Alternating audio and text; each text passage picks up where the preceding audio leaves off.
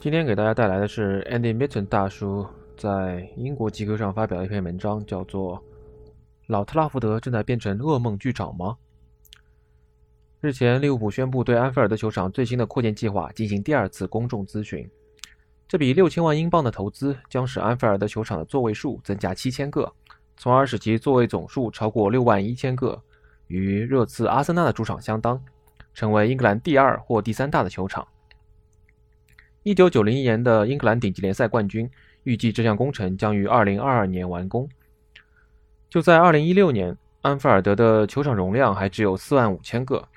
而利物浦在上世纪九十年代和两千年初的停滞不前后，如今在很多方面都在迎头赶上原本在球场内外都遥遥领先的曼联。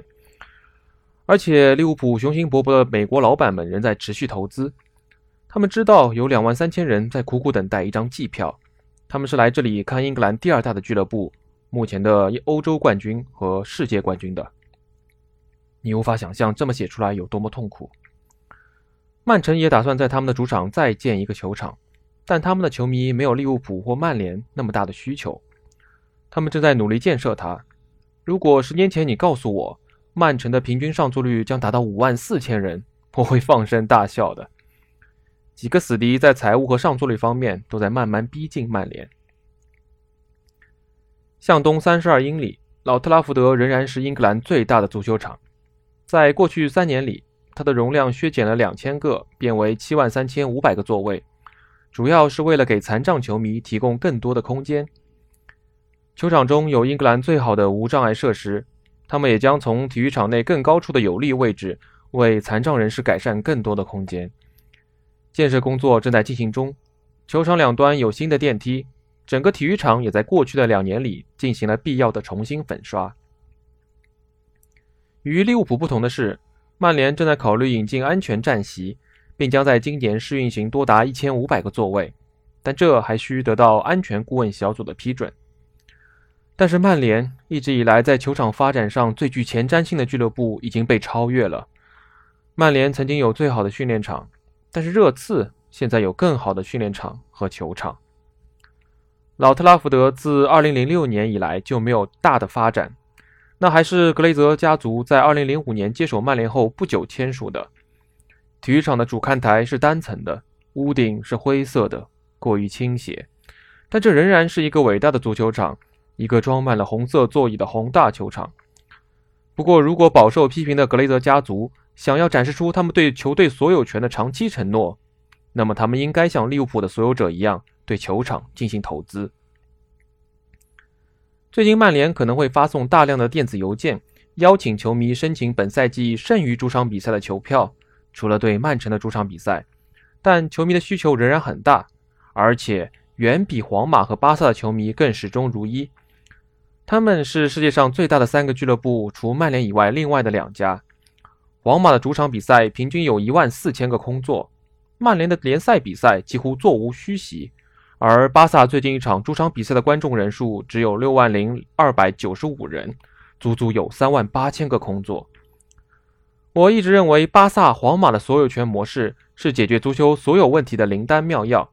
但近距离观察他们后，我并不信服这一观点。政治和权力的转移是破坏性的。俱乐部主席需要投票选举产生，因此他们不倾向于批准重大的基础设施项目，避免付出冠军奖杯和一线队的投资作为代价。诺坎普和伯纳乌的扩建已经规划了很多年，但都还没有开始。曼联认为他们的所有权模式比两个西班牙巨头都要稳定。如果要证明这点，那就投资让老特拉福德变得更好吧。最近有传言称。鲍里斯·约翰逊的政府正在申办世界杯，而决赛将在北部足球中心地带举行。在1966年世界杯和1996年欧洲杯之前，老特拉福德经历了两次大的扩建。在最近的德比中，我遇到一些曼城球迷，他们反对纳税人为1966年老特拉福德的扩建提供支持。2020年，老特拉福德离成为世界杯决赛的舞台并不远。它只需要再多一个片区，就能达到八万个座位的最低容量要求，而空间早就在那儿了。最近，我向埃德伍德·沃德强调了曼联投资老特拉福德的重要性。他回答说：“我们在过去八到十年投资了一亿英镑，仅二零一九年就投资了两千万英镑。但我们意识到我们需要做的更多。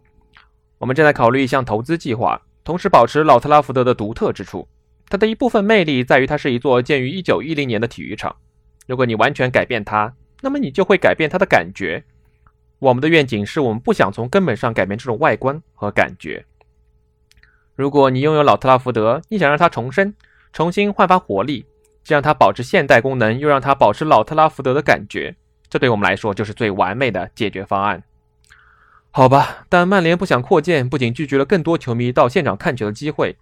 兴许这对球迷来说是件好事儿，因为球队最近的状态，还释放出一个信息，那就是所有者会从俱乐部攫取尽可能多的利润，而只进行有限的投资。由于没有更换老板的 B 计划，也没有潜在的买家愿意支付四十亿美元来购买曼联。而且曼联坚持认定自己是非卖品，所以现在的老板应该为他们的支持者们投资更大、更好的设施。